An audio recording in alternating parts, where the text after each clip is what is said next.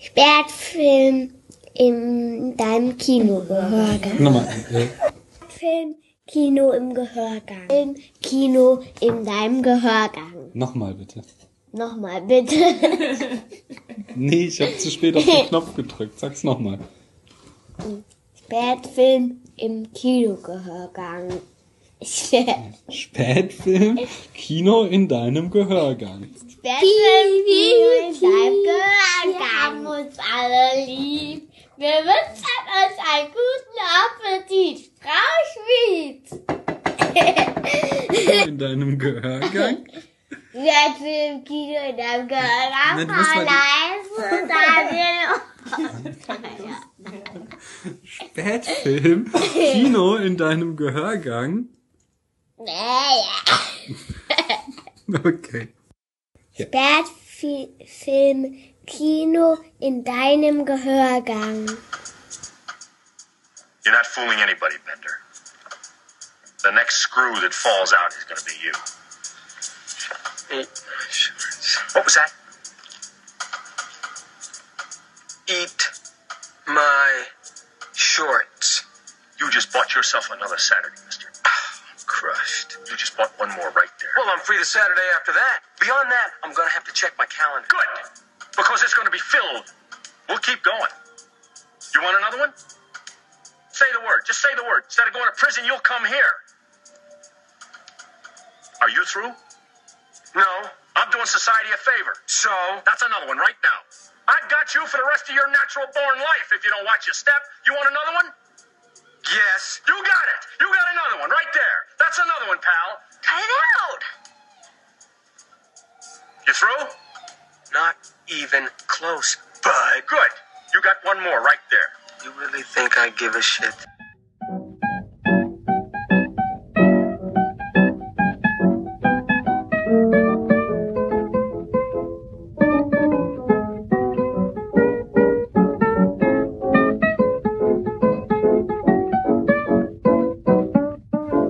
Boah, das ist der ekligste Wein, den ich seit langem getrunken habe.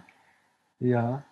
Ja, äh, ist, also. Ach, du hast schon auf halt nach- Aufnahme gedrückt. Ja, das schmeckt nur nach Korken, der Wein. Ne? Gut.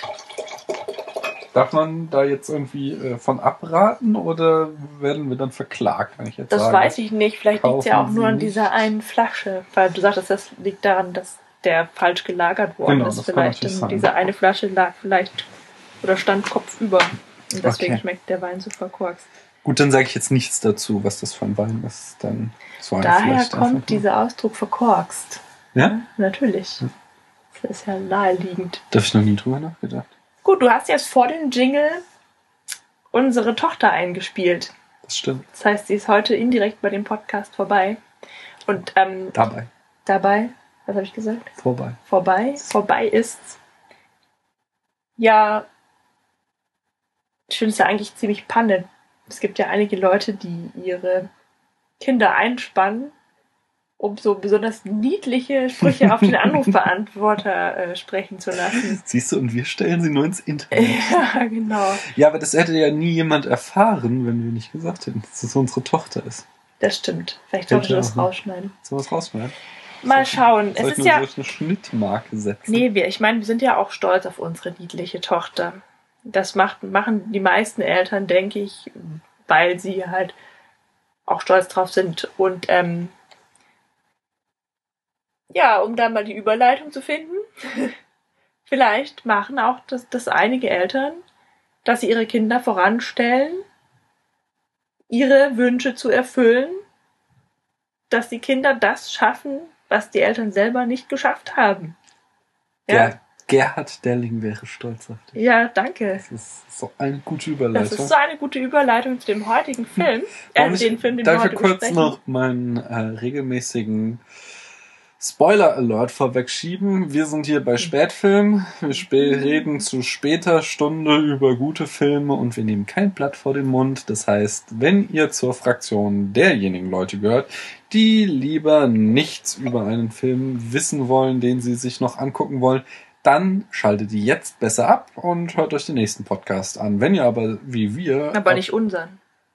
Ja, genau. Also dann, Hm. dann könnt ihr so, den. nicht die äh, nächste Folge, ja. sondern den, wirklich den nächsten Genau, dann könnt, könnt ihr den Spätfilm einfach aus eurem ähm. Podcast-Catcher löschen. So. Oder anhören und dann vergessen. Ja, das äh, geht auch. natürlich auch. Nee, äh, wenn ihr stattdessen richtige Film-Nerds seid und wissen wollt, was noch das letzte Detail zu bedeuten hat, welche Requisite wo wie teuer war und so weiter, dann, Dann sucht euch hier auch eine richtig. andere. Nein? Dann hört ihm nur mir zu. und Paula eher, wenn es um äh, die tiefere Interpretation und äh, die Geschmacksurteile geht. Nee, eben die geschmacklosen Urteile. Die besonders. Genau. Also ich persönlich kann das gar nicht leiden, wenn mir jemand schon sagt, wie ein Film ausgeht. Du vergisst es doch immer wieder. Ja, aber wenn mir das jemand sagt und dann schaue ich den Film, dann habe ich es nicht vergessen. Erst wenn ich den Film schaue und es dann jemand anders erzählen soll, dann weiß ich es nicht mehr. Ach so.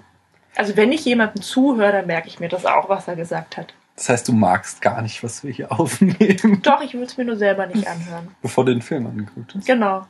Das siehst du, ich, und ich gehöre zur ganz Vielleicht. anderen Fraktion. Ich bin, wenn, wenn mich ein Film interessiert, Hm. äh, dann will ich so viel wie irgend möglich darüber erfahren. Jetzt Aber zum Beispiel. Nee, auch schon davor. Jetzt zum Beispiel, das stört mich auch gar nicht. Ich finde einen Film auch super. Ähm, Filme haben so viele Ebenen und ich brauche das gar nicht, dass ich irgendwie überhaupt nichts von der Story weiß, sondern jetzt ein großes Beispiel. Wir wollen unbedingt den neuen Star Trek sehen. Ja. Ähm, wir haben jetzt Mai 2013, der zweite Star Trek nach dem Reboot von äh, J.J. Abrams ist angelaufen und wir wollen ihn im Kino sehen. Und ähm, ich habe mir im Vorfeld jetzt ewig viele Sachen durchgelesen, habe die Trailer alle gesehen, habe mir Podcasts drüber angehört und Rezensionen gelesen und so, weil es meine Spannung nur noch mehr steigert. So, ich will das dann alles sehen und so. Und das, wie gesagt, es stört mich gar nicht zu wissen, wenn irgendwas passiert in dem Film, so, sondern äh, mir geht's da wirklich mehr um das visuelle Erlebnis des Kinofilms. So. ja. Klar, es gibt so, es gibt Filme ähm, wie jetzt äh, Sixth Sense, wenn du da den Schluss kennst, dann ist der Film nur noch halb so äh, Wieso, cool. was denn da? Das Das sag ein ich dir jetzt. Ähm, ja, das Aber geht mir ja jetzt bei anderen Filmen auch so. Wenn ich zum Beispiel ein Buch gelesen habe, das dann verfilmt wurde, Harry Potter oder Der Hobbit, ja, dann weiß ich ja auch schon, wie es ausgeht. Mhm. Was aber möchte den Film trotzdem gerne anschauen. Es sei denn, ich habe es vergessen, was mir glücklicherweise oft passiert. Filme immer wieder angucken, wenn man Wie das geht noch Herr der vergisst. Ringe nochmal aus, zum Beispiel? Das weiß ich. Ja, egal, darüber wollen wir gar nicht reden. Heute sprechen wir nämlich über Breakfast Club oder auch zu Deutsch der Frühstücksclub. Wir haben dadurch erfahren, äh, davon erfahren, als wir mal eine Reportage über die, war das nicht so diese Art, Arte-Reihe? Genau, letzten Sommer, Art die Summer of wilden- Ah, Rebels. genau, genau. Äh, da haben wir erfahren, dass dieser Film so, ein, so, so eine Grundlage für ein Jugendgefühl der Jugend der 80er Jahre geboten hat und auch äh, Fundkiste für diverse weitere äh, Jugendrebellenfilme. Ja, Quasi die, ähm, also es war sehr stilprägend für so Teenie-Filme. ja. Oder Und- sagen wir Coming-of-Age-Filme. Coming of Age ist, ist ja ein schönes Wort. Ja. Ist, äh, also ich persönlich hatte vor dieser Art Doku noch nie was von dem Film gehört, Mhm. aber im Anschluss an die Doku hat er mich brennend interessiert und ich bin froh, dass wir ihn endlich mal gesehen haben, denn es ist ein sehr guter Film. Lieber Daniel, wie viele von 100 Punkten, 100 möglichen Punkten würdest du diesem Film geben? Da habe ich heute lang drüber nachgedacht und Heute den ganzen Tag schon. immer mal wieder, nicht dauernd. Ich hatte ja auch was anderes zu tun. Ja, ich dachte, er muss sich auch mal auf die Arbeit konzentrieren. Ja, natürlich, äh, unbedingt. Ganz viel äh, und äh, Arbeitsmoral ist wichtig und so. Ähm, nee, äh, 74 Punkte. 74. Ja. Jetzt erwartest du sicherlich, dass ich frage, aber warum denn nur so wenig? Sag du erstmal, wie viel du ihm gibst. Genau, dann wirst du nämlich sehen, warum ich das nicht frage, weil ich würde ihm auch nur 80 geben, obwohl ich sage, dass es ein sehr guter Film ist. Hm. Soll ich trotzdem sagen, wie ich zu meiner Punktzahl komme? Aber auf jeden Fall. Ich fand es einen schönen Film. Er hat mir Spaß gemacht. Es waren ähm, unterhaltsame anderthalb Stunden. Er war süß, er war humorvoll, er hat auch teilweise, oder, nee, habe ich ja vorhin mehr drüber geredet, er hat auch zum Nachdenken angeregt. Ja. Ähm, deswegen hat er ja äh, fast zwei Drittel der Maximalwertung von mir bekommen. Äh, mehr Ach als so. zwei Drittel, drei Viertel der Maximalwertung. Ähm, Abzüge haben bekommen, dass äh, Teile der Story voraussehbar waren. Also ich hatte, als ich den Film anfing zu schauen, konnte ich die äh, Liebesbeziehungen schon antizipieren. Ja, weil du ja auch vielleicht davor von dem, über den Film gelesen hast. Nee, das war, das war vollkommen klar. Das war, nein, das habe ich, das war vollkommen klar. Ähm, so viel hatte ich im Vorfeld noch gar nicht über den Film gelesen, aber es war vollkommen klar, so wie Bender, ähm, der Rebell, und Claire, die Prinzessin, aufeinander rumgehackt haben, dass die noch ein Paar werden. Und genauso war es klar, dass, jetzt ich weiß gar nicht, wie ist der denn, der, die Sportskanone. Irgendwas Und- mit Joe, Jack.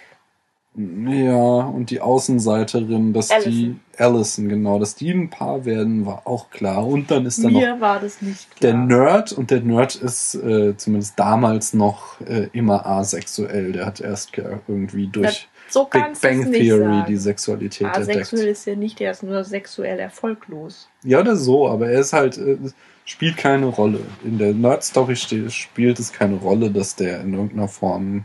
Äh, Natürlich, das spielt in dem Film eine sehr große Rolle. ja, es spielen die, die, die Rollen spielen eine Nein, Rolle, aber es Für, spielt. für den Brian ist Sexualität sehr wichtig. Wann sagt ihr das denn? Ja, es geht immer wieder darum, ob Ah, er schon stimmt, mit, ja. mit einer Frau oder überhaupt mit jemandem geschlafen hat oder nicht. Und zuerst lügt er und sagt ja, und dann gibt er es zu und ist ganz äh, gequält ob dessen. Und zudem hat er ein Nacktbild, ein Pornobildchen in seinem Dann lass es Geldbeutel. mich anders formulieren, dass Nerds auch sexuell erfolgreich ähm, sein können. Dieses, ähm, diesen filmischen Code hat erst The Big Bang Theory eingeführt. Oh. Davor war der Nerd im Kino immer der sexuelle Außenseiter, der sexuelle Verlierer. Und diese Rolle hat der Film wieder total entsprochen. Natürlich äh, ging es da ja auch wiederum, Stereotypen ju der Jugendlichen abzubilden und die dann am Ende ein bisschen aufzuweichen und so. Aber ähm, nichtsdestotrotz, diese, diese Voraussehbar der Sto Sehbarkeit der Story, die hat für mich zu Abzügen geführt.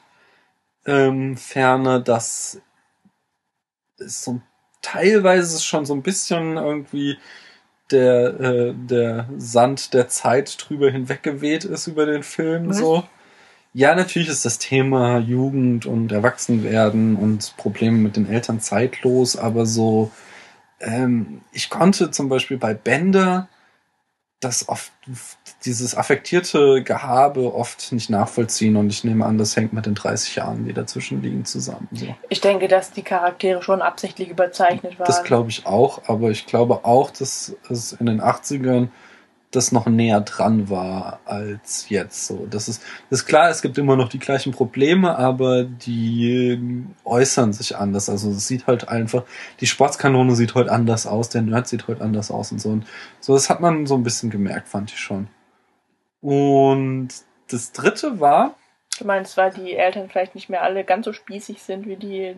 dem Nee, nee, das glaube ich nicht. Das glaube ich, das gibt's alles noch nur halt so, ähm, ja, diese Art und Weise, wie die sich da ähm, gebärdet haben. Das war irgendwie, vielleicht habe ich das auch schon zu oft gesehen. Natürlich hat der Film dann quasi da teilweise mit angefangen, aber ähm, ich, Nein, das war, das war selbstverständlich überzogen, aber ich denke, das gehört auch dazu, weil am Ende, als sie sich selber beschreiben, ist das, das ja quasi die Quintessenz, dass sie zwar Mhm. für diese Stereotypen äh, gehalten werden von den Erwachsenen, mhm.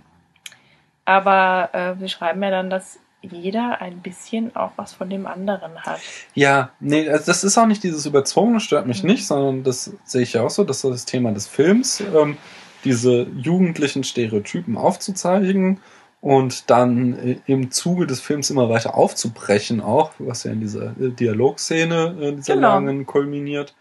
Aber ähm, die du würdest heute den Rebellen anders darstellen, als er dargestellt wurde. Und wie er dargestellt wurde, das fand ich relativ altmodisch. Das ist so wie, denn sie wissen nicht, was sie tun, hat mir gar nichts gegeben. So, ich verstehe, dass das irgendwie ein total einflussreicher, toller Film war und James Dean irgendwie der Rebell ähm, seiner Generation, aber als ich den gesehen habe, fand ich den nur kindisch so. Ich fand, ich dachte mir so, das soll irgendwie ein junger Erwachsener oder Jugendlicher sein und er benimmt sich wie ein Zehnjähriger und hab irgendwie Mhm. also, ich fand den einfach, es hat mir nichts gegeben und so, das merke ich halt auch schon da, dass das so beginnt quasi einfach, ähm, die, dass zu viel Zeit vergangen ist. Naja. So. Und ich meine, wie, ja wieder, ich sag ja wieder so, es kriegt drei Viertel, also fünf- 75, sag ich mal, 75 Punkte sind ein Top-Wert, so ist immer noch jetzt äh, richtig hoher Wert. Äh, ich gebe ihm nur ein paar Abzüge. Es gibt noch einen dritten Punkt und das war, dass es ein dialogischer Film war. Wir erinnern uns wieder an Hitchcock. Heutzutage macht man oft Filme, in denen man Standbilder zeigt und Dialoge zu abspielt. Wie im Theater. Äh, genau, es war ein Kammerspiel. Das spielte ja fast auch nur in einem Raum. Ja. Und äh, das, dann kommt wieder äh, mein großer Spruch, der auch nicht auf meinen Mist gewachsen ist, aber ich weiß nicht, von wem es im Original stammt. Kino sind Bilder und Theater ist Sprache. So. Und Ja. Der Film hatte wenig eindrucksvolle Bilder. Das ist auch nicht schlimm, so. Man kann einen kleinen dialogischen Film drehen, aber ähm, für die Bestnote braucht für mich ein Film auch Bilder, die ähm, viel erklären.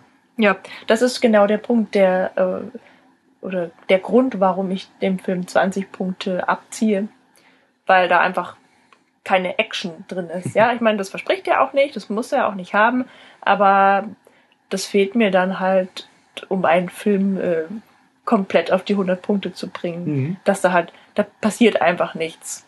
Mhm. Also natürlich, eine kleine, eine kleine Story hat es schon, ja, und, und äh, sie gehen anders raus aus der Bücherei, als sie reingehen, aber ja. Ne? Ja, Der, das ist nicht so, dass der Film ein Versprechen gibt, das er nicht hält, aber ist eben nicht ganz großes Kino. Wobei es eine Szene gibt, die ist ganz großes Kino. Also es gibt.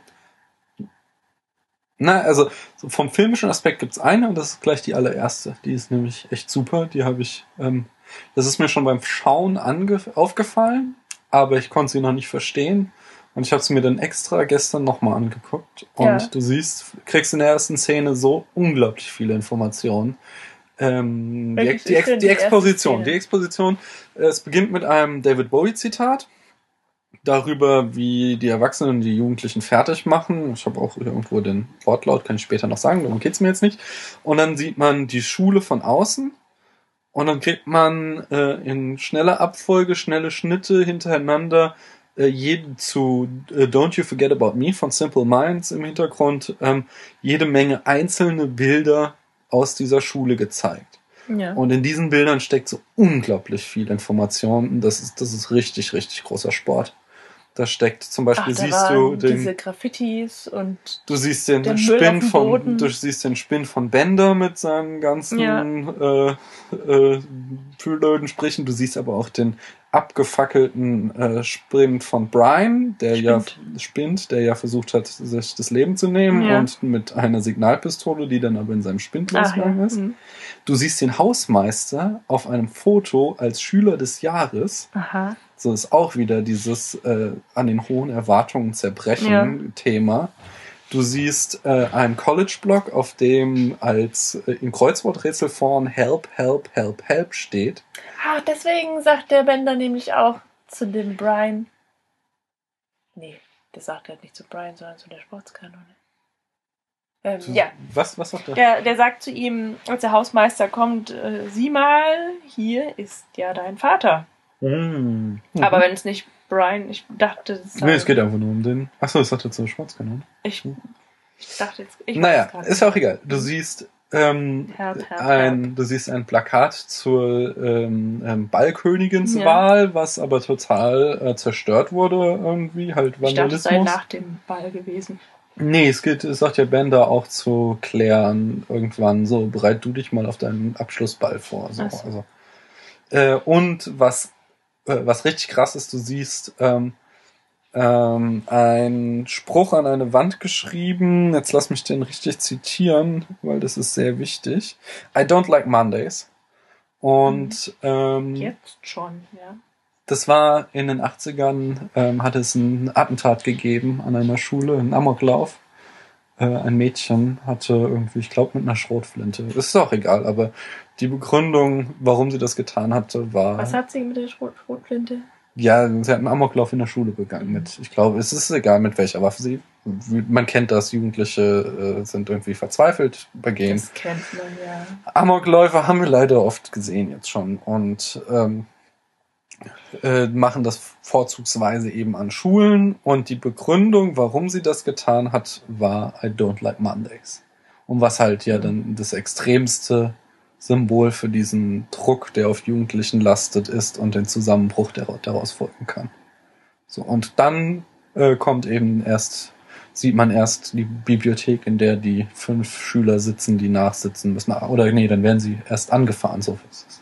Ich dachte, dieses I Don't Like Mondays hat was mit diesem 80er-Jahres-Song zu tun. Der 80er-Jahres-Song geht auch schon auf den Amoklauf zurück. ah ja. Und ähm, Schau, schon wieder was gelernt. Ja. Und das ist, äh, also das ist eine richtig großartige Szene. Das ist wirklich so, das erwartet man von der Exposition. So die erste Szene eines Filmes, die soll dich reinziehen in den Film. Und die, wie gesagt, diese Szene, die gibt dir richtig viele Infos, die du natürlich nicht erfassen kannst, aber die du halt im Unterbewusstsein auf jeden Fall mitnimmst, wenn du dann Mhm. den Film anfängst zu gucken. Ja, schön, sehr schön. Gut, jetzt haben wir schon ziemlich viel vor uns hingeschwafelt, ohne wirklich was äh, zu erzählen. Ähm, die Zusammenfassung des Films, die inhaltliche, wird ziemlich kurz ausfallen. Möchtest du das machen? Kann ich tun, ja. Oder Sind, soll ich? mach du. Ich habe schon viel gerade Ich- geredet mit dieser Ich Exposition. muss erstmal den verkorksten Wein Genau, ich trinken. muss mir so ein bisschen Mut antrinken.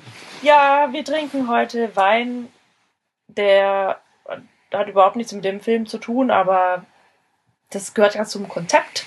Das heißt, eigentlich solltest du nüchtern bleiben.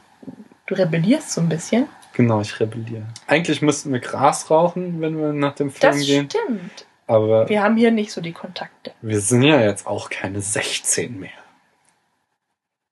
Wie alt? Ja. also, Breakfast Club. In Breakfast Club sitzen vier Jugendliche in der Schule. Was denn der Breakfast Club? Jetzt kommt gleich. Erzähle ich später. Da, darauf komme ich später zu sprechen. Liebe Hörer, das war ein Diss an mich, weil ich das besonders in Folge 1 und 2 sehr oft gesagt habe.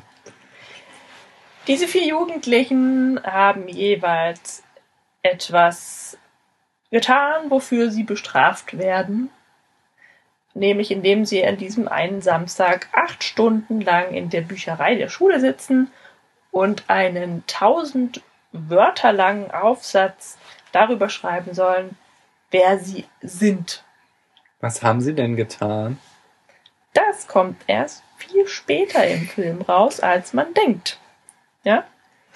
Das war nämlich auch die Frage, die ich äh, dem Film insgeheim gestellt habe. Okay, aber du hast Wie ja auch dann die gesagt, Frage, auf dass, die ich später zurückkommen wollte?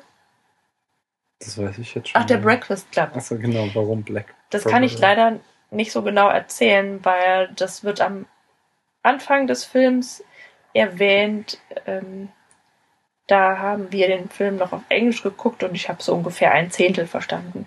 Dann, also der Name Breakfast Club, dem gibt äh, äh, Brian dem äh, dieser Runde am Ende, als er den Brief an den äh, Direktor schreibt. Ja.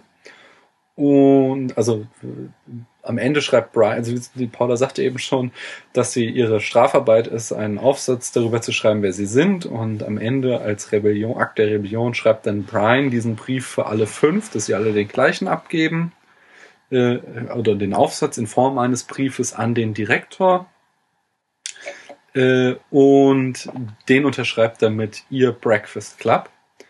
Und das geht auf einen Dialog zu Beginn des Films zurück, wo sie sich eben darüber unterhalten, wer in welchen Clubs ist. Also in Deutschland wären das die AGs Wo Ach dann so. so die, der, wie gesagt, dieser Sportskanone, wir müssen mal den Namen rausfinden. Ja, das so versuche ich nämlich gerade raus. Der ist halt irgendwie in der Ringermannschaft.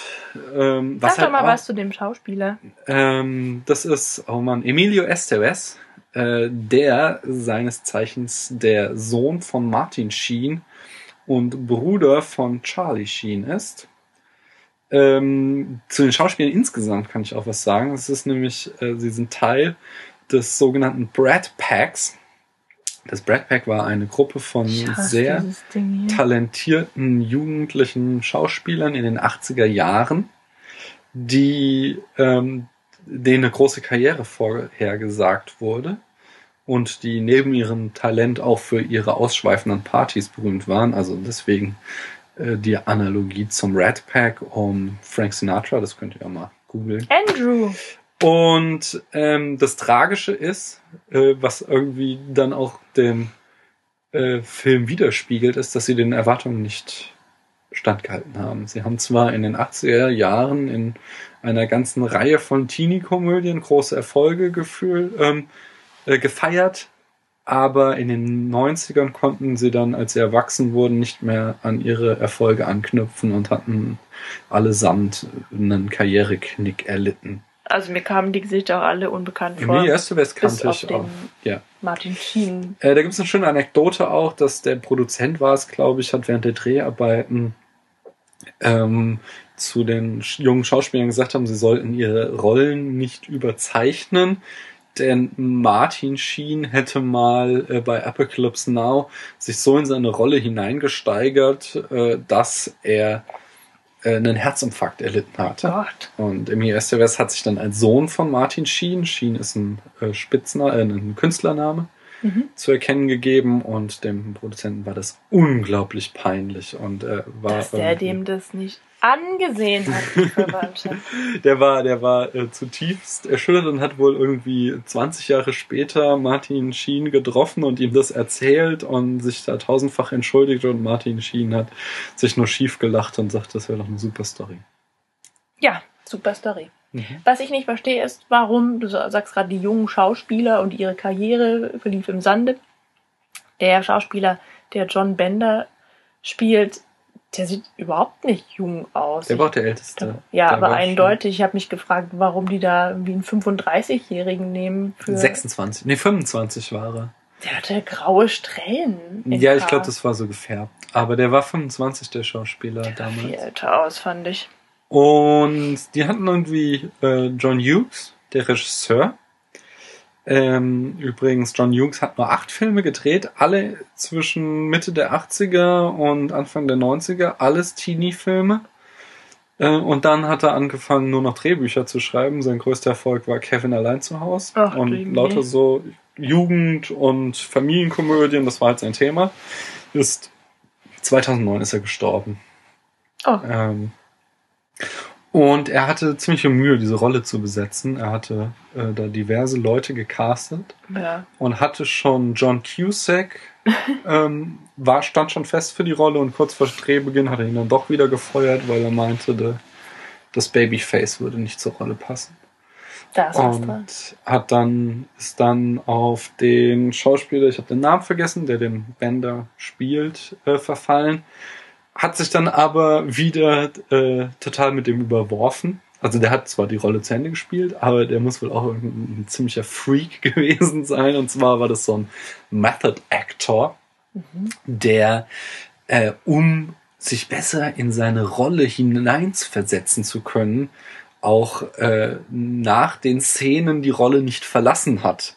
Oh. Und das führte halt dazu, dass er die ganze Zeit weiter den Schauspieler des Direktors und die Schauspielerin der Claire voll angepumpt hat und entsprechend für schlechte Stimmung sorgte am Set. So. Und es dem Regisseur natürlich überhaupt nicht gefallen hat. Und die haben sich so doll verkracht, dass sie später nicht mehr miteinander geredet haben. Und äh, so, eigentlich war nämlich zum Beispiel geplant von John Hughes, dass er äh, zehn Jahres Revival von dem Film machen wollte Oh, schade. dass er alle zehn Jahre die wieder aufeinandertreffen lässt. Aber da er sich so mit dem Schauspieler überworfen hatte, hat er den äh, Plan sein lassen. Aber jetzt sag doch mal, Paula, warum mussten die nachsitzen? Soll ich sagen? Jetzt sag mal. Darauf komme ich später zu sprechen. Nein, jetzt sag. Komm. Also ich wollte jetzt erstmal ähm, die Charaktere besprechen. Wir haben zwei Frauen und zwei Männer. Oder zwei Jungs und zwei Mädchen sollen es ja eigentlich noch sein. Was Ja, ist zusammen natürlich streng. fünf macht. Was, wieso fünf? Oh, ich habe Brian vergessen. Ja, ja, der Oh, asexuelle Nerd. Ich sag's doch. Ist nicht asexuell. Na gut, da sind es eben drei Männer, drei Jungs und zwei Mädchen. Da haben wir einmal Claire, die die Rolle der Prinzessin ausfüllt. Tochter reicher Eltern, die ständig damit beschäftigt ist, äh, gut auszusehen und shoppen zu gehen. Das ist auch der Grund, warum sie nachsitzen muss, weil sie nämlich eines Tages während der Schulunterrichtszeit äh, lieber shoppen gegangen ist, anstatt die Schulbank zu drücken. Anscheinend wurde sie dabei erwischt. Des Weiteren haben wir John, John Bender, der, was hat der gemacht? Einen Ah. falschen Feueralarm hat er bedient. Ah, Feueralarm ach ja. ausgelöst Ja, ohne genau. Brand. Ähm, also der ist ja quasi der schlimmste von allen, ja. Das, das schwarze Schaf überhaupt. Weil Voll der Kriminelle. das sieht man aber auch schon auf den ersten Blick. Fun Fact. Ja? Einer der größten Fans dieses Films ist Matt Groening. Seines Zeichens Erfinder Mm. der Simpsons und Futurama. Und ein Charakter in Futurama, der sehr große Ähnlichkeit mit unserem John Bender hat, heißt zufälligerweise auch Bender. Aber es geht noch weiter. Bender ähm, bringt im Film The, also jetzt wieder unser Bender, im Mhm. Film The Breakfast Club ein Zitat, was später durch die Simpsons berühmt wurde. Und das ist Eat my shorts. Eat my shorts. Der berühmte Spruch von Bart Simpsons stammt auch aus The Breakfast Club. Sehr lustig. Ja. Warum muss Brian nachsitzen?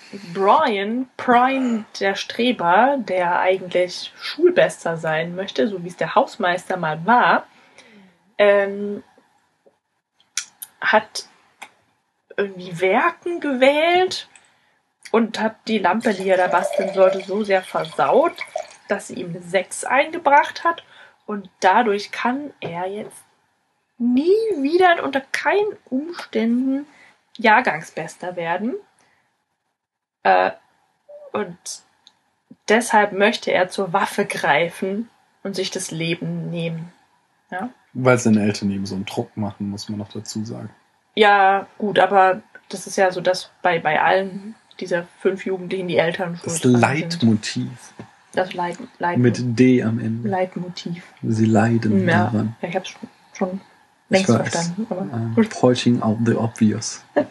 danke, Mein, Riker. Nummer eins. du hast gesagt, ich wollte es gerade auch schon sagen. Ich Also, wo waren wir jetzt schon wieder stehen geblieben? Du bringst mich immer durcheinander. Claire, hattest du schon äh, Allison? Warum Nein, wir waren gerade noch bei Brian. Achso. Ah ja, er möchte sich das Leben nehmen, doch nicht nur die Sache mit der Lampe im Werkunterricht versaut er, sondern auch den Suizid.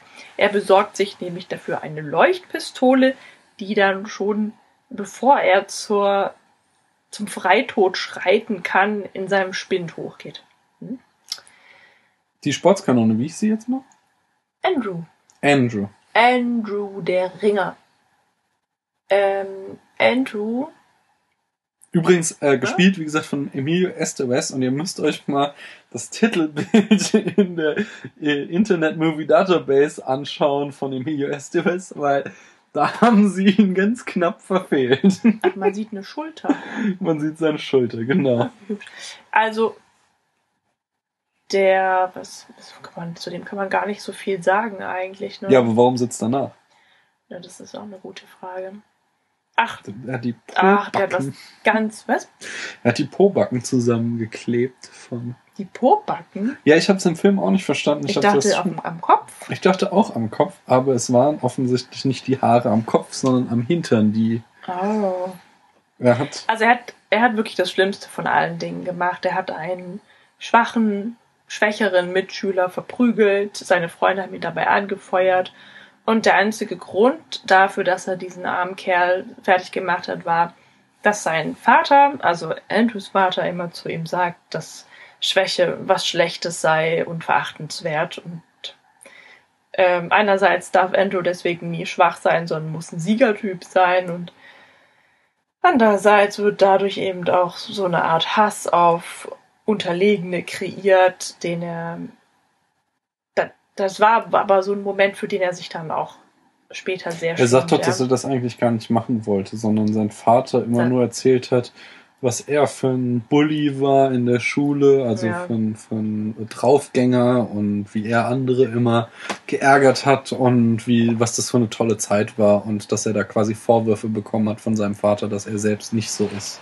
Also eigentlich ist Andrew der sympathischste aus dem ganzen Club ähm, und hat allerdings gleichzeitig auch das Schlimmste gemacht und ist er ist der Einzige, der bereut. Stimmt's? Das kann sein, da habe ich jetzt noch nicht drüber nachgedacht. Dann haben wir noch Allison.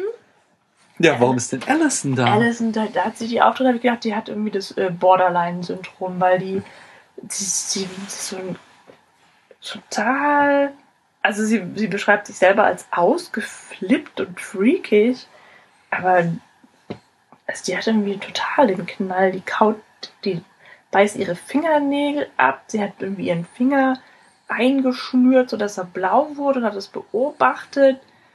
Sie, die, die schwätzt nicht, die Sie malt ein Bild von einer Brücke im Winter eigentlich ein total schönes Bild. und dann lässt sie es drauf schneien mit ihren Schuppen. Schuppen aus den Haaren. Und freut sich wahnsinnig darüber. Die Szene wurde übrigens mit Parmesan gedreht. Ja, es ist gut. also, äh, Allison wird von ihren Eltern nicht beachtet. Die Eltern akzeptieren ihre Persönlichkeit nicht. Und sie ist nur deshalb am Samstag in der Schule, um nachzusitzen, weil sie sowieso nichts Besseres vorhatte. Wobei sie an anderer Stelle sagt, dass sie eine notorische Lügnerin ist. Ja, Von daher kann das gut sein, dass das auch nicht die Wahrheit ist. das habe ich so, mir auch gedacht. Aber sie ist der undurchschaubarste Charakter. So. Sie bleibt bis zum Schluss, ähm, ist nicht ganz klar. Man wird nicht ganz schlau aus ihr. ich sag, die hat Borderline. Wobei da dann auch ja das war, was du sehr kritisiert hattest, wieder auch so eine sehr klassische Story. Sie ist ja dann äh, Ja. Cinderella. So am Ende Mhm. wird sie von Claire geschminkt und schön gemacht und dann ist sie total hübsch und äh, knutscht am Ende mit. Ich habe den Namen schon wieder vergessen. Andrew. Andrew. Und das, äh, ja, ja, das ist total, es ist in jedem zweiten amerikanischen Film sieht man das, wie das hässliche Entlein, dadurch, dass es sich die Haare aus dem Gesicht streift und sich ein bisschen Farbe ins Gesicht pinselt und meinetwegen enge und kurze Klamotten anzieht, ist es plötzlich das schönste Mädchen an der ganzen Schule und kommt dann ausgerechnet mit dem begehrtesten, und das ist immer der, äh, der Quarterback, ja, mit dem begehrtesten Jungen der Schule zusammen. Das ist heute immer der Quarterback. Da ist es Ja. wieder 80er Stimmt, Jahre. das ist ja der Ringer. Da ist es noch Ja. der Dings Also, Ringe. Und das kann ich, ich war ja größte Sportler. 80er Jahre Grundschule. Damals war Wrestling total in so. Also irgendwie The Undertaker und so. Das waren ja unsere Helden. Aber ähm, das ist halt auch der Hm. Sand der Zeit hat. Der Sand der Zeit. Hat Ja. eine Wüste über diesem Film in dieser Beziehung Naja, aufgebaut. gut, jetzt kann man sich ja trotzdem hineinversetzen. Heutzutage wäre es der Quarterback Oder der äh, Basketballer, aber damals war es der Ringer. Der Ringer. Naja. Also gut, diese unterschiedlichen Charaktere sind also dazu gezwungen, ihren Samstag zusammen zu verbringen. Es kommt teilweise zu Spannungen zwischen ihnen. Am Ende entwickelt sich aber eine intensive Freundschaft über die Standesgrenzen der verschiedenen Peer Groups hinweg. Das hast du schön gesagt. Ja, danke. Aber der Clou, formuliert durch Brian, ist äh, und ähm, quasi dann drastisch von Claire ausgesprochen, dass sie alle sich nicht sicher sind, ob diese Freundschaft auch am Montag noch fortbestehen wird, ja. wenn sie dann wieder in ihre alten Rollenmuster verfallen und äh, den Alltag wieder aufnehmen, ob sie es dann schaffen, über die gesellschaftlichen Grenzen äh, die Ketten wieder zu sprengen und Ja. äh, weiter einander freundschaftlich zu begegnen. Oder ob es eine einmalige Sache war. Ja, die Prognosen stehen, glaube ich, 2 zu 3 Das ist jetzt reine Spekulation. Ich meine, das Wieso ist ja auch ein. besprechen die doch. Die einen ja, glauben, nee, dass sie sich trotzdem. aber nur weil du das sa- sagst, heißt es ja noch lange nicht, so, dass es auch so passiert ist. Wie oft hast du irgendjemand in deinem Leben etwas versprochen und es ist dann ganz anders gekommen? Ja, aber in dem Fall ist es ja so, dass sich da Pärchen bilden. Deswegen glaube ich schon, dass das dann auch erhalten bleibt. Das weiß ich nicht. Gerade das weiß ich nicht, ob das am Montag immer noch so ist. Ich meine, Pärchen ist jetzt halt zu viel gesagt, die Ja. knutschen halt. Ja, Also- gut. Neben Allison und Andrew knutschen nämlich am Ende auch noch, ich glaube, das habe ich am Anfang schon mal Mhm. erwähnt, Bender und Claire, die sich am Anfang gar nicht ausstehen können und da natürlich dann am Ende es auch knistern muss. das schwarze Schaf und die Prinzessin. Wobei der die echt hart angeht am Anfang. Also das ist, ähm, das ist schon so an äh, sexueller Nötigung teilweise. Oder nicht Nötigung, aber halt irgendwie, der geht die verbal, okay, einmal guckt er ihr äh, unter den Rock so, aber äh, sonst geht er die, sie verbal echt hart an so. Und das habe ich deswegen. Ja, aber das macht er ja mit den anderen auch, oder nicht? ja, und deswegen habe ich halt auch Allison. diese Sympathie, die sie ihm entgegengebracht haben, nicht ganz nachvollziehen können. Das habe ich dem Film auch nicht ganz abgekauft. So. Also der war schon ziemlich anstrengend, der Kerl. Oder ist, das muss man schon sagen. Aber ähm, sie haben halt erstmal, das da hattest du während des Films sich auch gefragt, warum sie ihn gegenüber diesem aufsichtshabenden Lehrer oder auch dem Schuldirektor immer wieder ähm, in Schutz nehmen. Und das ist halt, zeigt halt nochmal, dass sie sich ähm, einfach mit ihrem, mit den Mitschüler, sei es noch so ein Arschloch, verbundener fühlen, als äh, der mit den, mit den Erwachsenen und der Elterngeneration. Mhm. Ja, mit denen haben sie ja offensichtlich, oder das sprechen sie ja auch ganz konkret aus, das größte Problem. Mit den, wer mit den Eltern, wer sich, wer seine Eltern mag, der ist bescheuert. So in der Art drücken die das aus. Und ähm, ja, ich finde es in, insgesamt einfach auch sehr schön oder vielleicht auch ein bisschen zu deutlich gemacht, wie sehr sie unter den verschiedenen Arten von Erziehung leiden oder was da dann für verkorkste Charaktere aus entstehen können. Durch den, wie auch immer gearteten Druck durch die Eltern. Und mir hat der Film dann eben auch zu denken gegeben. Und ich habe überlegt, ob ich meine Tochter vielleicht auch ein bisschen, ähm, oder ob ich mir ihr mehr Freiraum lassen sollte und nicht so sehr versuchen sollte, sie irgendwie äh, ähm, anzupassen an die erwachsene Gesellschaft. Ja, das ist das zentrale Thema des Ja. Films halt. Ob also nicht nur diese Rebellion ähm, der Jugend, sondern vielmehr dieses, äh, ob wir die Jugendlichen überfordern in ihrem Erwachsenwerden und dass sie wie zu viele Ansprüche an sie herantragen. Denn das, Mhm. es gibt so eine zentrale Szene, wo sie dann nachdem am Anfang werden so die ganzen Stereotypen aufgebaut und dann gibt es so eine rasche Abfolge von Ereignissen, wo die aufgesprengt werden, wo halt zum Beispiel Bender sich dann für die Gruppe opfert und in Einzelhaft gesperrt wird, wo Ja. sie dann zusammen kiffen und so weiter. Und dann kommt es zu einer langen Dialogszene, die sehr, wirklich sehr, sehr schön ist. Und dort beschreiben sie eben alle ihre, äh, diesen Drucksituation, unter der sie leiden. Und das ist dann nämlich auch wieder das Zeitlose, weil ich glaube, das hat auch jeder von uns in der Schule erlebt und das wird jeder Jugendliche erleben. Das ist Ja. nämlich genau dieser Coming-to-Age-Effekt, äh, Moment, dass du halt dieses, dieses merkst, dass du nicht mehr die Narrenfreiheit des Kindes hast, so, und dass du halt ähm, in Rollenbilder gepresst wird und jeder unter seinem Rollenbild leidet. Und sogar Claire, die super beliebte, Ja. äh, beschreibt halt, wie unglaublich anstrengend es ist, immer diesem Klischee entsprechen zu müssen, dass halt dieser Druck ihrer Freunde an sie herangetragen wird, dass sie die ganz tolle sein muss und alles, was sie macht, muss super sein. ja. Äh, genauso wie gesagt, ähm, Andrew, der halt eigentlich auch so voll die Sportskanone ist und voll äh, äh, der Star, aber der halt dann beschreibt, dass er das nur ist, weil sein Vater ihn unter Druck setzt. Das ist ja genau das, was womit du den Podcast eröffnet hast. Sieger, es gibt in meiner Familie gibt es nur Siegertypen. Genau, das ist ja das, wie du den Podcast eröffnet hast, dass der Vater offensichtlich seinen Traum in seinen Sohn hineinprojiziert. Dann Bender, der halt so der ähm, Assi, der Außenseiter, äh, der Freak ist so, ähm, der halt einfach ein total zerrüttetes Elternhaus hat, wo Gewalt und Alkoholkonsum äh, an der Tagesordnung sind. Klassisch, ja. Ja, ganz klassisch. Ähm, dann Michael, äh, ne, nicht Michael, Brian heißt er immer Ja. noch.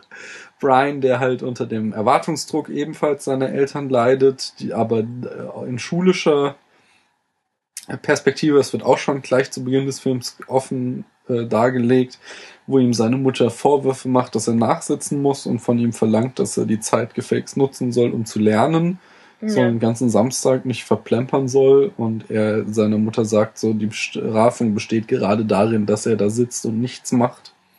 Hm. Und ähm, Claire, die halt eben keine Beachtung findet von ihren Eltern. Allison meinst du? Ach, na, Allison, genau. Claire war die, die unter dem. Gruppendruck leidet, Mhm. genau. Äh, Allison, die keine Beachtung findet von ihren Eltern, dass die halt einfach, äh, ja, darum ringt, dass sich irgendjemand für sie interessiert. Ja. Ja, und dann gibt es noch einen sehr kitschigen Moment in dem Film, in dem sich nämlich der Hausmeister, der da rumrennt, und der Direx, wie Pepe Nieslage sagen kitschig, das würde, fand ich den besten. ja, dass die sich daran erinnern, wie sie doch, wie dass sie jetzt halt erwachsen geworden sind und das früher alles auch anders gesehen hätten. Und Nee, jetzt- umgekehrt. Das, Das ist doch, kitschig. nein, das war ja so, dass der Direktor sich beschwert hat, dieses typische, die Jugend von heute, äh, Rant hat er abgelassen, so und behauptet, jede Generation von Schüler wird schlimmer. Und dem hat der Hausmeister widersprochen und hat gesagt, die Jugendlichen haben sich überhaupt nicht verändert. Wer sich verändert hat, das sind sie. Sie werden nämlich langsam alt. Ja. Genau.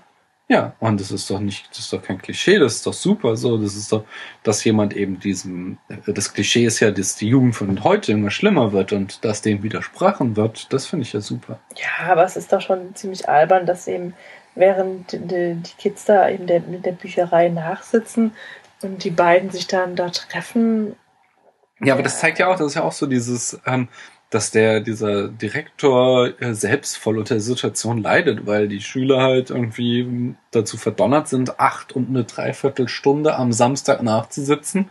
Acht und ein Dreiviertel, ich dachte acht Stunden. Mm, Ja, aber irgendwie im Internet hat mir jemand nachgerechnet und es ist wohl acht und eine Dreiviertelstunde. Ja, aber diese Uhr in der Bücherei geht doch irgendwie 22 Minuten vor oder nach. Das kann sein, das da. Aber Mhm. ich glaube, es ist irgendwie von 7 Uhr 15 bis 16 oder so. Ich weiß es nicht, keine Ahnung.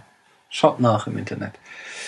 Ähm, und der Lehrer halt seinerseits halt dann dazu verpflichtet ist, den Samstag da zu bringen. So, ich möchte den Lehrer auch in keiner Weise äh, entschuldigen, denn das ist voll der Sadist und der quält die voll und äh, äh, ja, ist da halt, versucht da irgendwie den starken Mann zu markieren.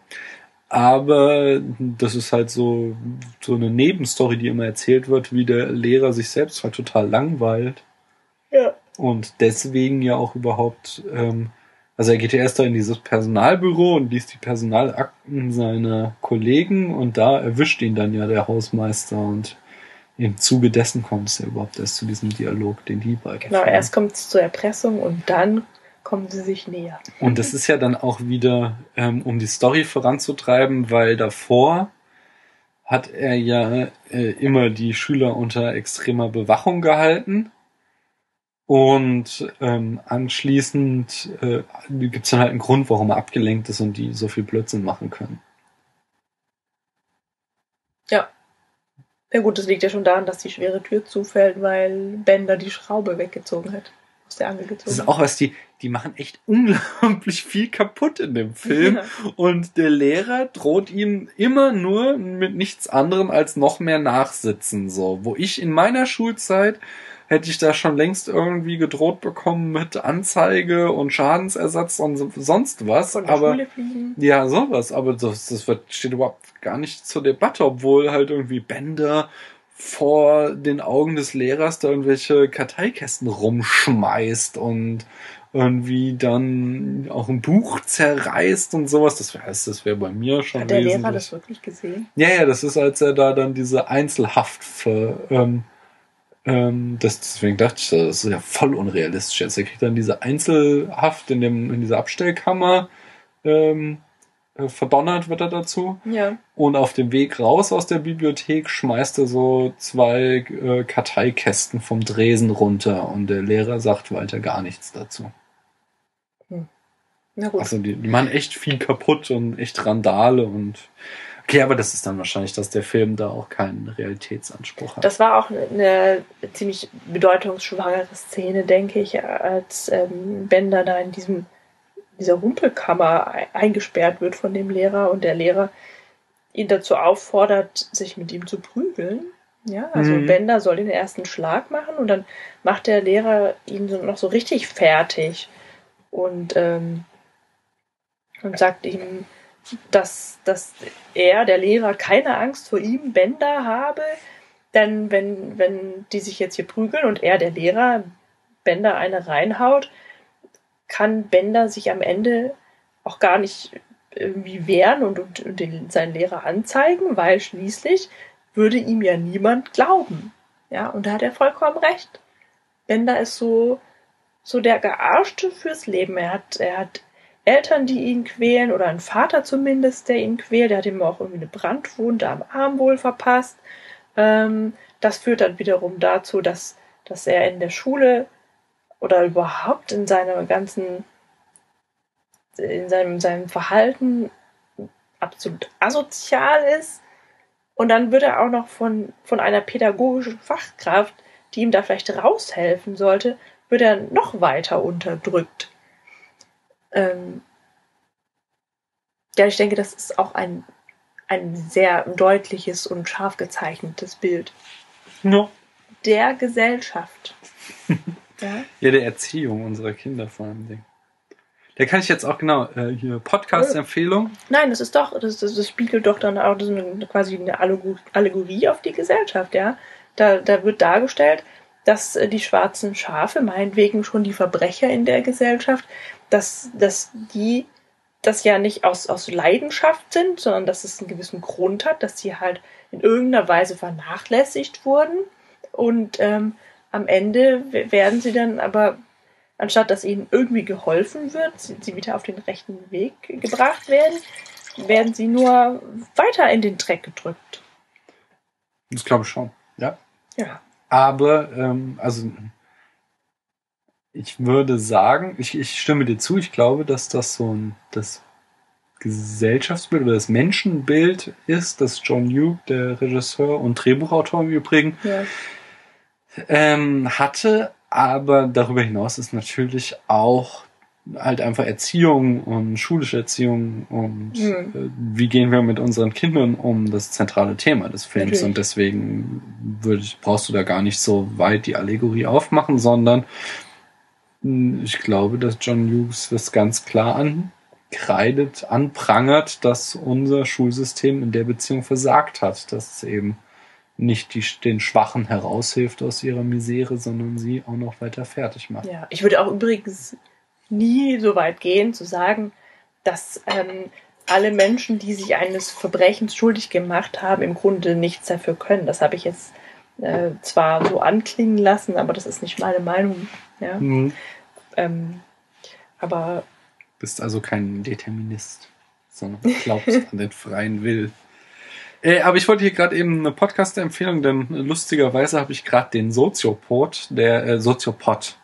Das ist ganz wichtig, sagen die immer selbst, nicht Soziopod. Auch das Wortspiel ist zwar irgendwie gemeint, haha, aber es heißt trotzdem Soziopod. Und die sind ja nicht nur gerade erst für den Grimme-Preis nominiert, wie gesagt, Mai herzlichen 2013. Glückwunsch an dieser Stelle. Danke. Die ha Ja, äh, nicht an nein, dich. nicht an mich. das auch nicht, wo ich das Das gesagt hatten habe. wir in der letzten Folge andersrum. Stimmt.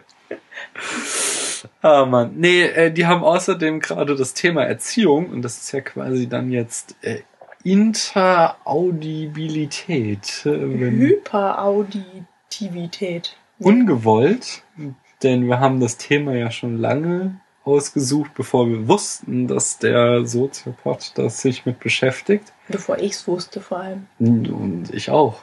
Und äh, trotzdem scheint es vielleicht in der Luft zu liegen. Oder das ist wahrscheinlich einfach nur bloßer Zufall. Erziehung Ich würde sagen, es ist ziemlich zeitlos, das, Das Thema. ist wahrscheinlich so. Hm. Ich möchte noch eine lustige Sache zur Produktion sagen, Ja, nämlich, dass, ah nee, ich muss zwei Sachen sagen. Noch. ja einmal, musst nämlich auch noch was zur Rezeption sagen. Weil das haben wir in, je, in jeder ja, Folge ja, gehabt ja, ich habe dieses Jahr mal, weil du ja die Regie übernommen Dieses hast, Jahr? dieses Mal, so. weil du dieses Mal die Regie übernommen hast, habe ich äh, dieses Konzept ja über den Haufen geschmissen. Aber es gibt eine wichtige Sache, und zwar die Schule, in der der Film gedreht wurde. Ja. Die hatte äh, zwei oder drei Jahre vor Drehbeginn geschlossen und war damals irgendwas vom Landschaftsamt oder so. Mittlerweile ist es eine Polizeistation, aber damals war es was anderes. Ähm, und die Bibliothek war Mr. Youth zu klein dafür, dass sie die Hauptrolle spielt. Und deswegen hat er diese Bibliothek, die wir im Film sehen, in der Sporthalle nachbauen lassen oder aufbauen lassen. Also die wurde exklusiv in architektiert für den Film. Mhm. Schön. Ähm, und ich weiß nicht, ob alle, aber fast alle Filme von äh, John Hughes spielen in Shermer, Illinois, Wow. Die Weltstadt. die aber nicht existiert. Und da gibt es einen, da komme ich nämlich jetzt zur Ach Rezeption. so, die spielen darin. Ich dachte, Genau, die spielt, irgendwie spielt alles immer, also diese, wie gesagt, er hat irgendwie so acht Jugendfilme gedreht selbst und dann auch noch irgendwie jede Menge Drehbücher für Jugendfilme gespielt. Und zumindest die Filme, die er selbst gedreht haben, die spielen irgendwie alle oder größtenteils in Shermer, Illinois. Und die Stadt ist fiktiv, so, die existiert nicht. Ja.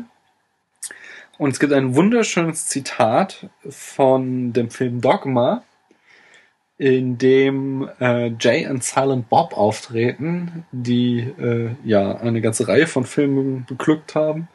Und sie werden eingeführt damit, dass sie nämlich äh, unterwegs waren, eigentlich auf dem Weg nach Shermer, Illinois, weil ihnen aufgefallen ist, dass es da erstens jede Menge Hot Chicks gibt Zweitens, die Typen alle Douchebags sind, also äh, Verlierer, Loser, sowas. Ja. Und drittens, es keine Dealer da gibt und sie deswegen dahin wollen, großen um Geschäfte genau, wittern. großen Geschäfte machen. Und als sie dann in Illinois ankommen, fällt ihnen auf, dass Shermer nur äh, eine Fantasiestadt ist und nicht existiert. Ich werde den, äh, das, den gibt's auf YouTube, den Clip, den werde ich auf jeden Fall verlinken, der ist sehr, sehr schön. Mhm. Äh, Ja, zur Rezeption kann ich sagen, dass Oder, oder wo der Film zitiert wurde. ja, yeah, das sage ich, das sage ich Mhm. auf jeden Fall. Das, das ist ganz wichtig. Der Film selbst zitiert nicht sonderlich viel, habe ich zumindest nicht so viel gefunden, was wirklich spannend ist, was ähm, einerseits halt mit dem engen Setting zusammenhängt. Also wie gesagt, das meiste Spiel in einem Raum, da bleibt nicht so viel Platz zum Zitieren. Und auch, dass der Regisseur, es ist ein dialogischer Film, das kommt dazu, dass man da auch wenig filmisch zitieren kann.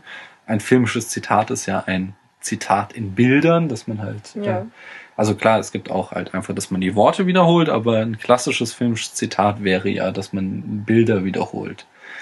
Und ähm, dafür gibt der Film wenig Gelegenheit und äh, John Hughes war jetzt auch nicht irgendwie einer der ganz großen Regisseure, der irgendwie da, wer weiß, was für einen künstlerischen Anspruch hatte, sondern das war irgendwie auch erst sein zweiter oder dritter Film und der wollte einfach eine kleine Geschichte erzählen. Aber der Film selbst hatte einen großen Impact auf dieses Genre des Jugendfilms, des Highschool-Films und besonders dieses Coming-of-Age-Films. Und das hast du eben in einer ganzen Menge äh, Filmen aus dem Genre, sei es American Pie, sei es eben mehrere Jane Silent Bob Filme wie äh, Clerks, die Ladenhüter oder Jane Silent Bob schlagen zurück. Dogma habe ich schon erwähnt äh, die Serie Gilmore Girls, die genau dieses Thema auch hat, dieses Coming to Age äh, oder Coming of Age, habe ich gesagt.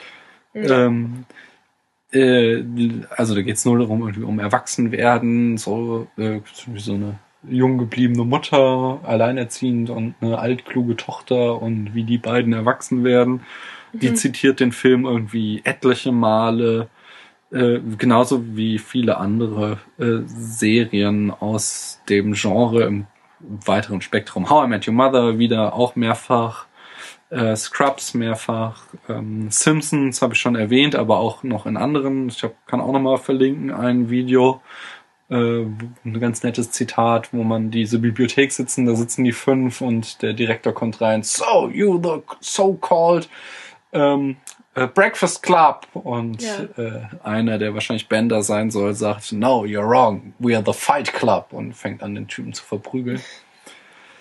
Ähm, ja, das brauche ich jetzt, glaube ich, nicht alles im Einzelnen aufzählen. Serien und Filme, die sich mit dem Thema Jugendfilm, Highschool-Film und Coming of Age äh, beschäftigt haben, die haben den Film sehr oft zitiert. Ja, No. Und er ist auch wieder in diversen Listen. Besten Listen, den besten Platz hat er bei Entertainment Weekly, die 50 besten Highschool-Filme, er steht auf Platz 1. schön. Und das würde ich auch so unterschreiben. Ich glaube, ich kenne keinen Highschool-Film, der besser ist. Ich kann insgesamt ziemlich wenig Highschool-Filme. Echt? Ich kenne eine ganze Menge. Schön. Ja. Gut, lieber Daniel, ich danke dir sehr für deine Recherchen, auch wenn sie dieses Mal, wie ich weiß, absichtlich ziemlich kurz gehalten waren. Paul hat mich gerügt, ich hatte zu viel äh, Audio-Time und sie zu wenig. Sie will Ja. berühmt werden und Ist ja mehr gut, reden. ne? Jetzt red nicht so viel. Ich bin dran heute. Und in diesem Sinne verabschiede ich mich auch nun. ähm, und Das hoffe, dass ihr und sie viel Spaß gehabt ha habt, haben Haben in werden. dieser Folge. Gehabt haben Wartezeit. Und wir beide, ich hoffe, da spreche ich auch in deinem Namen, würden uns sehr freuen, wenn ihr die nächste Folge auch wieder runterladen, anhören wollt, die sich um einen anderen Film drehen wird, der noch zu benennen ist. Außerdem, wenn ihr im Blog seid, gibt's diese schönen bunten Knöpfe, auf die ihr drücken könnt und uns weiterempfehlen könnt. Wenn ihr den Podcast gefunden habt über irgendein Verzeichnis, beispielsweise iTunes, dann könnt ihr da auch eine Rezension und eine Benotung abgeben. Oh da ja, würden wir bitte. uns sehr freuen. Und Kommentare sind auch sehr ähm, äh, erwünscht. Ich habe noch nicht angefangen, den wirklich zu tracken, den Stream, wie viele Hörer wir haben. Von daher bin ich, ich äh, über jedes Feedback sehr froh. Und Aber bitte keine Gemeinheiten. Im Grunde genommen, bitte keine negative Kritik. Äh, bitte nur, also ich kann das Lob. ab. Ja? Ihr könnt mich kritisieren. Paula nicht. nur loben. Ja, so, genau so, das würde gehen. Gut, wir dann Tschüss. sagen wir auf Wiederhören. Ciao.